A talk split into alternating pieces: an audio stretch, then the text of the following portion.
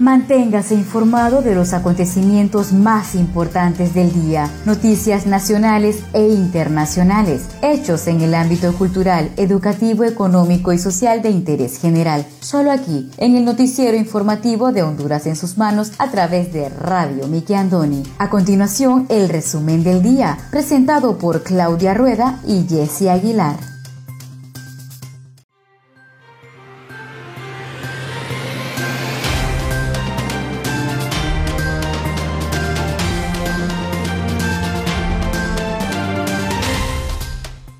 Muy buenas tardes, sean todos bienvenidos a una edición más de su noticiero informativo Honduras en sus manos a través de Radio TV Miki Andoni Siglo XX. Les saluda su fiel servidora Wendy Aguilar desde San Pedro Sula Cortés. Agradecida con Dios por permitir compartir las noticias más importantes con todos ustedes. Hoy tenemos día miércoles 9 de diciembre del año 2020. Me acompaña Claudia Rueda desde la capital de Honduras.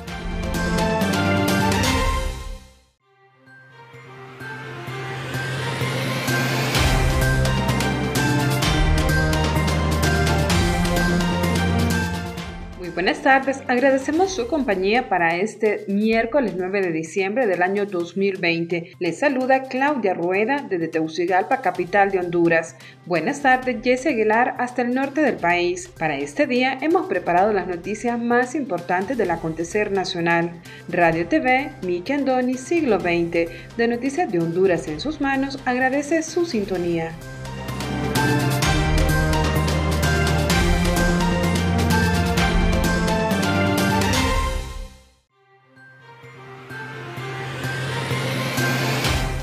Estos son los titulares de hoy.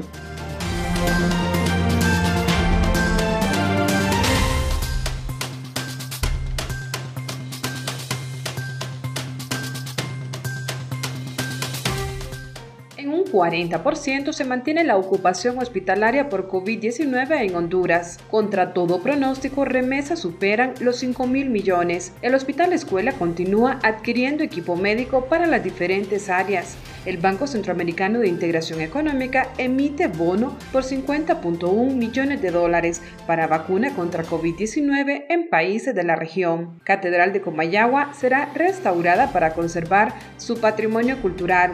Además, el pronóstico del tiempo válido para este miércoles 9 de diciembre y el artículo del día, el SANA, los teléfonos, la luz, los energéticos, de la pluma del arquitecto Fernando Pineda Ugarte, que de Dios goce.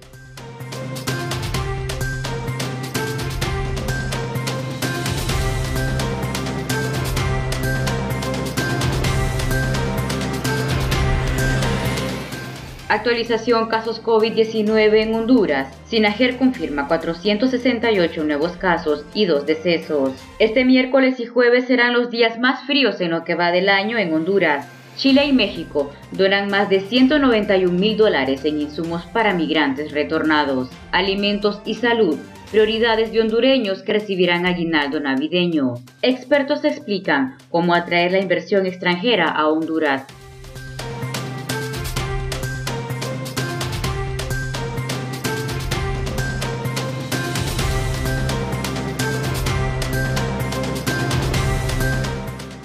Iniciamos desde ya con el desarrollo de las noticias.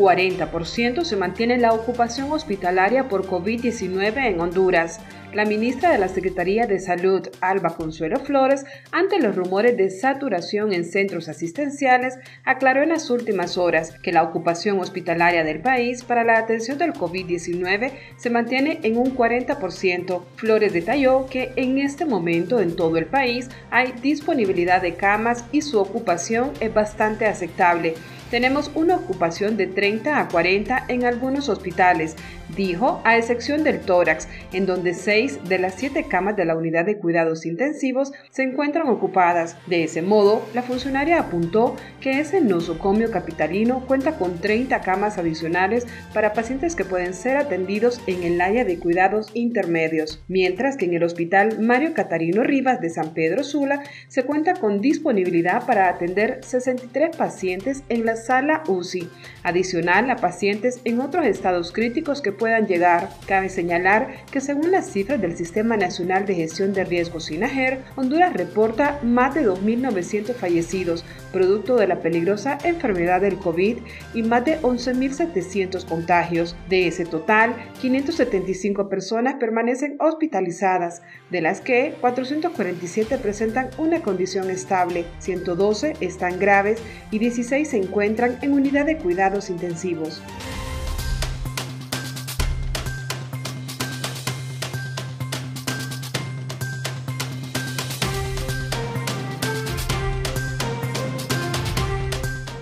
Actualización casos COVID-19 en Honduras. Sinajer confirma 468 nuevos casos y dos decesos. De 1.250 nuevas pruebas para diagnosticar COVID-19 que procesó el Laboratorio Nacional de Virología de la Secretaría de Salud, 468 resultaron positivas por lo que el total de casos en Honduras incrementó a 112.175 a nivel nacional. Así lo informó el día martes el Sistema Nacional de Gestión de Riesgos SINAGER a través de su comunicado número 274. En su documento, dicha institución detalló que los nuevos casos pertenecen a los departamentos de Cortés, Ocotepeque, Santa Bárbara, Lloro, Francisco Morazán, Comayagua, Choluteca, El Paraíso, Intibucá, La Paz, Lempira, Olancho y Valle. Asimismo, confirmó dos nuevos fallecimientos por esta mortal enfermedad, todos procedentes del departamento de Francisco Morazán. Con dicha cifra ya son 2.952 víctimas mortales por este virus.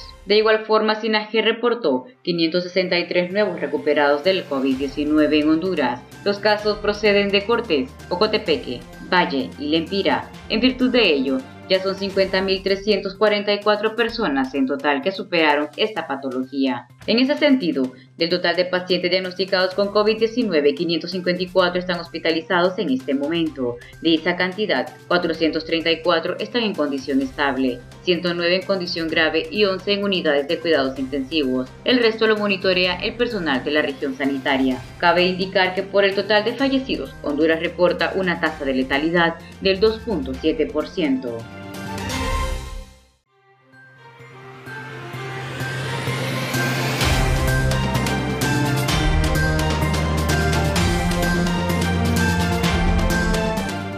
remesas superan 5 mil millones. El ingreso de remesas familiares a la economía hondureña sumaban 5.068.2 millones de dólares previo al cierre de noviembre. Esa cantidad representa un 20.4% del Producto Interno Bruto de Honduras, según indicadores semanales del Banco Central de Honduras. Hasta el año 2019, el PIB nacional fue de 610.844 millones de lempiras, equivalente al 24.795 25.8 millones de dólares, considerando un tipo de cambio en ese periodo de 24.6350 por un dólar, según la Secretaría de Finanzas.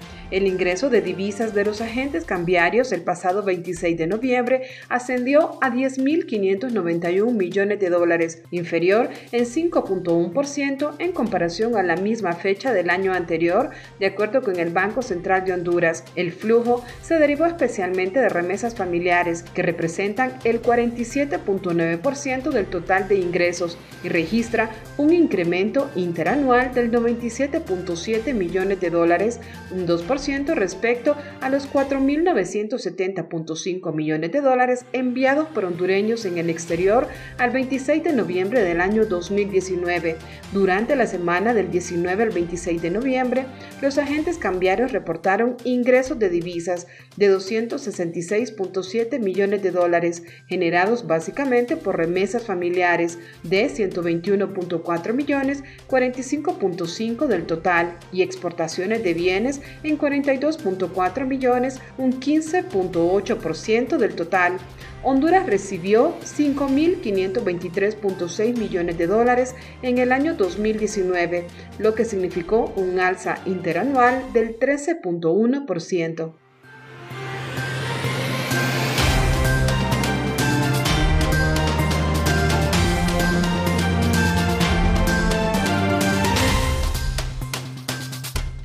Miércoles y jueves serán los días más fríos en lo que va del año en Honduras.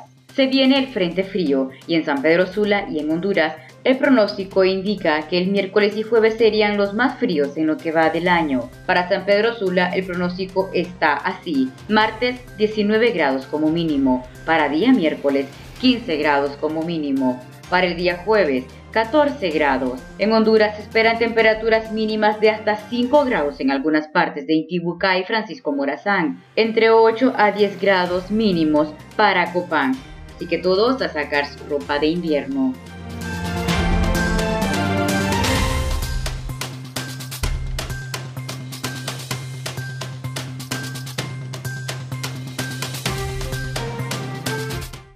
Conozca Honduras como su propia mano. www.hondurasensusmanos.com Geografía e historia de Honduras. Conozca Honduras como su propia mano. www.hondurasensusmanos.info Honduras en sus manos. Noticias. Conozca Honduras como su propia mano www.rinconesdehonduras.info Honduras en sus manos. Turismo.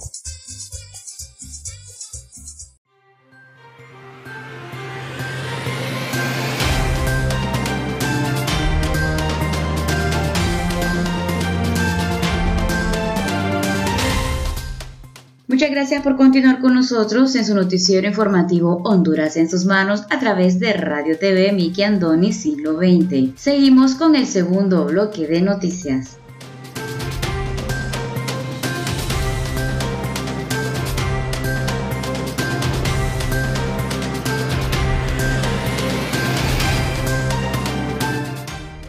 Hospital Escuela continúa adquiriendo equipo médico para las diferentes áreas. El Gobierno de la República, a través de la Comisión Interventora del Hospital Escuela en la ciudad de Tegucigalpa, sigue con el plan de equipamiento con equipos nuevos y modernos para fortalecer los diferentes servicios que se brindan en el principal centro asistencial del país, mejorando la calidad de atención. Entre el equipo adquirido están dos cunas térmicas, un encefalograma, 65 aspirador de secreciones portátiles, y 10 tensiómetros de pedestal de adulto y pediátricos, equipo médico que han sido instalados en emergencia pediátrica, servicios de neurología, quirófanos y sala de hospitalización. Las adquisiciones de equipos e insumos médicos se realizan a través del fideicomiso con Banco de Occidente mediante un equipo técnico integrado por médicos, biomédicos, técnicos, abogados y financieros que validan las especificaciones de los equipos solicitados.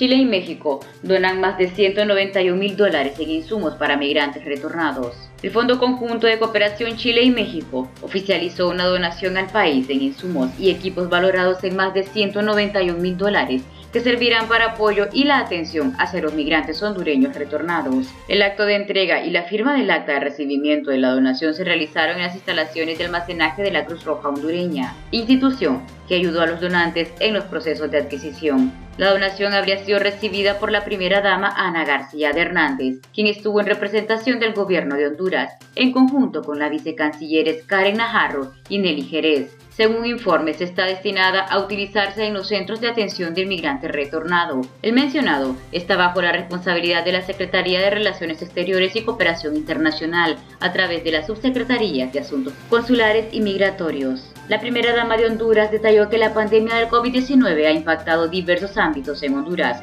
Entre los mencionados están el ámbito sanitario, económico y social. A ello se le debe incluir el tema migratorio, donde tradicionalmente se registraba una migración hacia países como Estados Unidos, México o España, pero producto de la emergencia surgieron nuevos fenómenos y necesidades de acuerdo a informes brindados. Ante ello, García indicó que la situación se agravó con las consecuencias dejadas por el paso de las tormentas tropicales Iota y Eta, que provocaron incluso graves daños a unos de los centros que funcionan en el norte del país, que ahora debe ser rehabilitado en su totalidad. Por su parte, el embajador de Chile en Honduras, Enrique Barriga, resaltó que la donación representa el compromiso, la solidaridad y la ayuda al pueblo y gobierno hondureño. Explicó que la misma incluye kits de higiene, insumos de bioseguridad, vestuario, bienes muebles, medicina, entre otros. Después de un año muy difícil, por fin ha llegado un buen día, manifestó el encargado de negocios de la Embajada de México en Honduras, Héctor Alfredo Rangel. Él describió la donación como el reflejo del esfuerzo conjunto entre su país y Chile, impulsado para apoyar a los hondureños que en estos momentos están en emergencia. El apoyo proviene del compromiso conjunto de ambas naciones, dado durante la conferencia sobre prosperidad y seguridad en Centroamérica del año 2017. Así acordaron extender una cooperación conjunta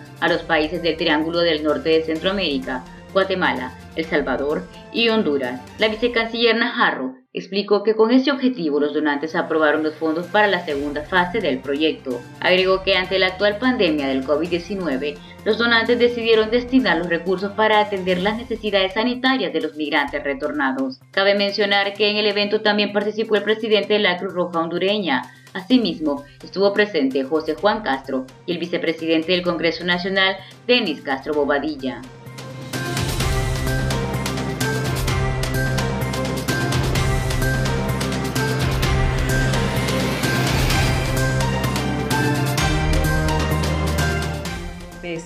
Emite bono por 50.1 millones de dólares para vacuna contra COVID-19 en países de la región. El Banco Centroamericano de Integración Económica, BCE, anunció este martes que ha emitido un segundo bono por 50.1 millones de dólares con la participación de inversionistas regionales japoneses, dinero que se utilizará para financiar la compra de vacunas contra el COVID-19 en los países de la región. En la emisión se logró colocar 72 millones de dólares neozelandeses a un plazo de cinco años, indicó el Banco Regional en Tegucigalpa. Los recursos obtenidos en la emisión permitirán apoyar los esfuerzos de los países centroamericanos para la compra de vacunas aprobadas para el SARS-CoV-2.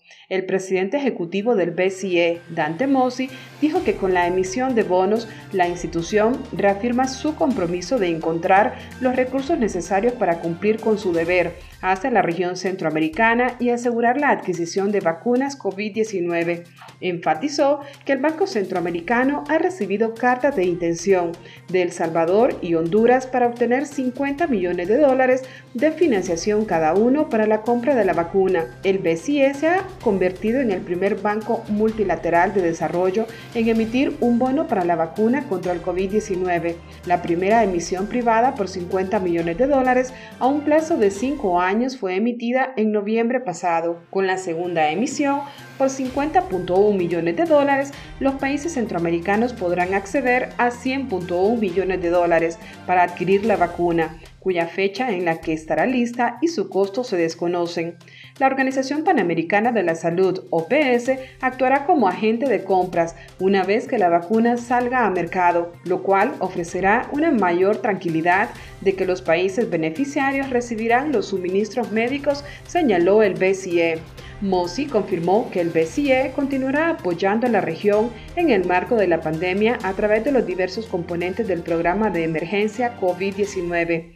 La entidad regional destacó que Centroamérica ha comenzado a planificar la adquisición de vacunas contra el coronavirus. Guatemala prevé comprar en marzo del año 2021 alrededor de 3.3 millones de vacunas que desarrolla la farmacéutica AstraZeneca, debido a que los requisitos de transporte son menos complejos, añadió. El Salvador y AstraZeneca llegaron a un acuerdo para el suministro de 2 millones de dosis de la vacuna contra COVID-19 para el primer trimestre del año 2021, mientras que Honduras adquirirá 1.4 millones de vacunas de la misma farmacéutica a través de Alianza Global para Vacunas e Inmunizaciones, Gavi por sus siglas en inglés. El ministro de Salud Pública de República Dominicana ha confirmado la compra de 10 millones de vacunas a AstraZeneca por un valor de 40 millones de lempiras las que serán administradas al personal sanitario en la primera línea del combate del COVID-19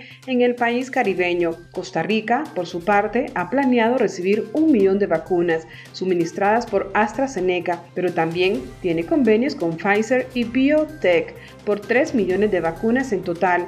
La dosis la recibirá en el primer trimestre del próximo año. La vacuna contra el COVID-19 desarrollada por la Universidad Inglesa de Oxford con la farmacéutica AstraZeneca ha demostrado una eficacia de hasta el 90% es relativamente barata y se conserva fácilmente, lo que facilitaría su distribución a nivel global. La vacuna de Oxford tiene un menor coste y condiciones más favorables de almacenamiento, transporte y logística frente a otras vacunas competidoras, como la como la, de la alianza entre la farmacéutica estadounidense Pfizer y la alemana BioTech.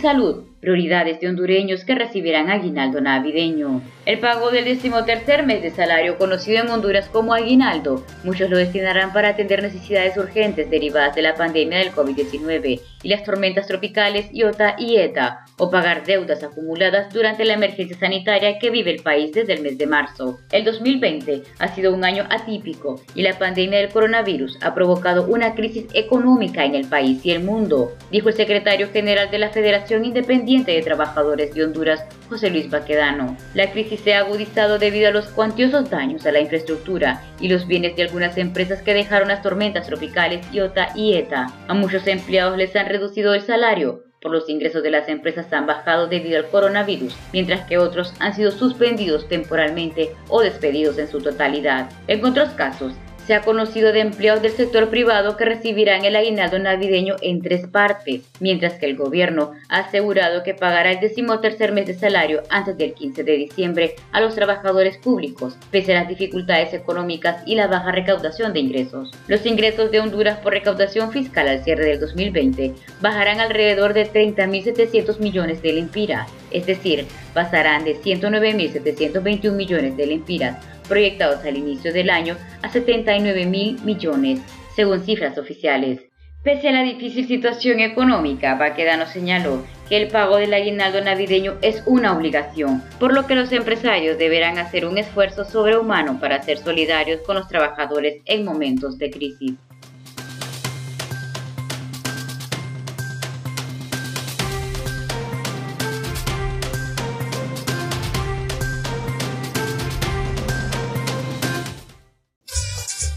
Conozca Honduras como su propia mano.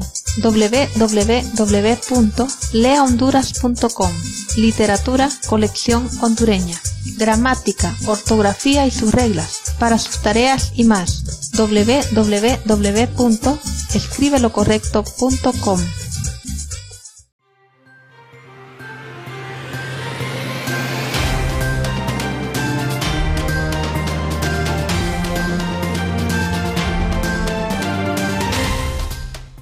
Muchas gracias por continuar con nosotros en el tercer y último bloque de noticias en el noticiero informativo de Honduras en sus manos a través de Radio TV Miki Andoni Siglo XX.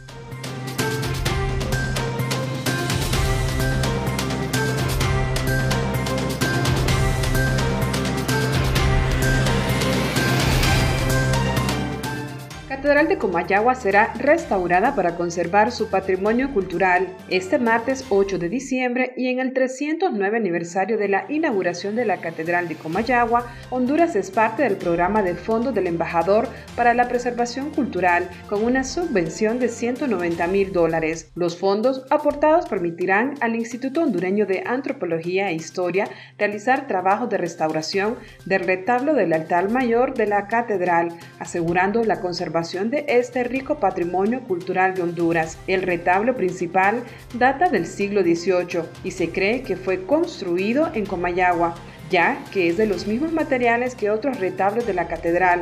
Todo el retablo está enchapado en oro, con la excepción de la parte frontal y el tabernáculo que son obra de plateros. El programa Fondo del Embajador para la Preservación Cultural apoya las instituciones culturales y educativas para la protección del patrimonio cultural en todo el mundo. Honduras ha sido acreedora bajo este programa en los años 2012, 2015, 2019 y ahora en el 2020.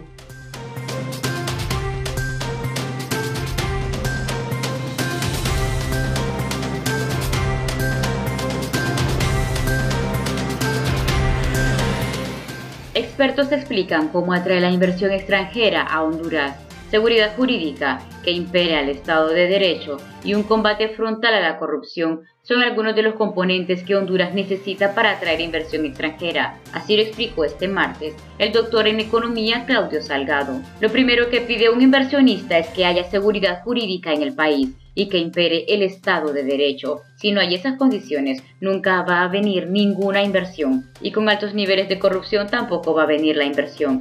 Se debe combatir, eliminar, mitigar o reducir estos factores, dijo Salgado. De acuerdo con el experto, los incentivos fiscales son determinantes para atraer inversión a Honduras, pero no son componentes principales. A su criterio, los incentivos fiscales ocupan el lugar número 10 en los elementos que son fundamentales para la atracción de inversiones. Sin embargo, en los primeros lugares está la situación macroeconómica del país, suficiente infraestructura y que haya mano de obra calificada. Mucha gente cree que los incentivos fiscales atraen la inversión, pero no es así. Si no hay una seguridad jurídica y ciudadana, Honduras no podrá atraer inversión. Los inversores prefieren ganar poco a perder todo su capital en un país que no cumple estos requisitos. Por su parte, el director regional de la Asociación de Maquiladores de Honduras, Guillermo Matamoros, dijo que traer inversión al país en estos momentos está complicado. Desde su punto de vista, actualmente el país está enrollado y no es que no se pueda hacer nada, sino que en tiempos del COVID-19 y la afección de los fenómenos naturales IOTA y ETA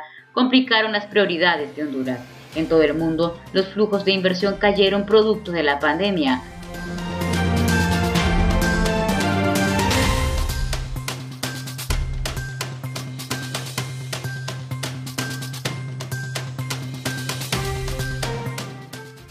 presentamos el artículo del día.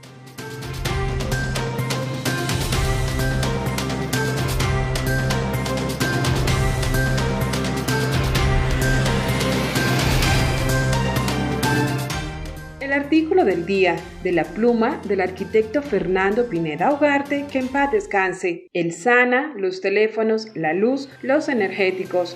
¿A cuál peor funcionan estos servicios en la metrópoli?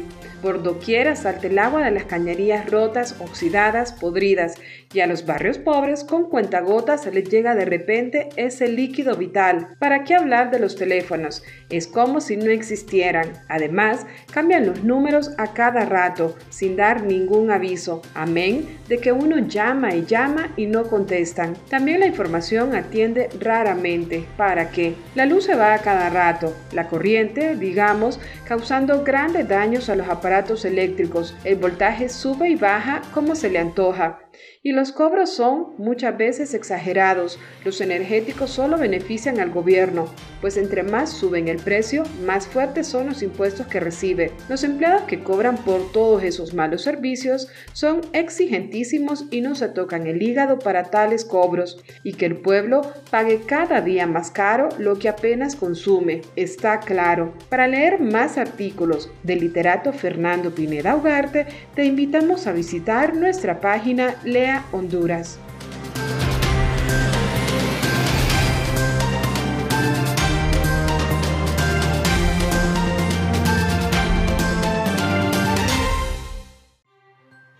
A continuación, el estado del tiempo.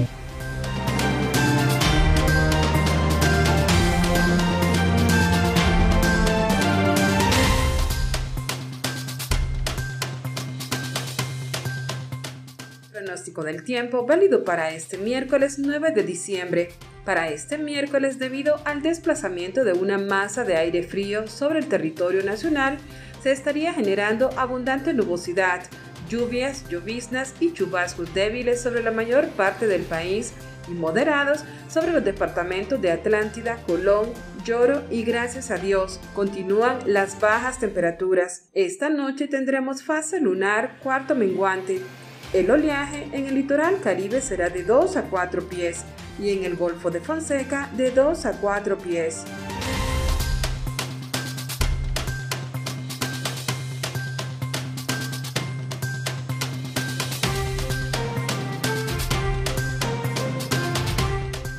Muchas gracias por haber estado con nosotros en el noticiero informativo Honduras en sus manos a través de Radio TV Miki Andoni Siglo XX. Los esperamos la siguiente edición. Se despide de ustedes su fiel servidora Wendy Aguilar desde San Pedro Sula Cortés.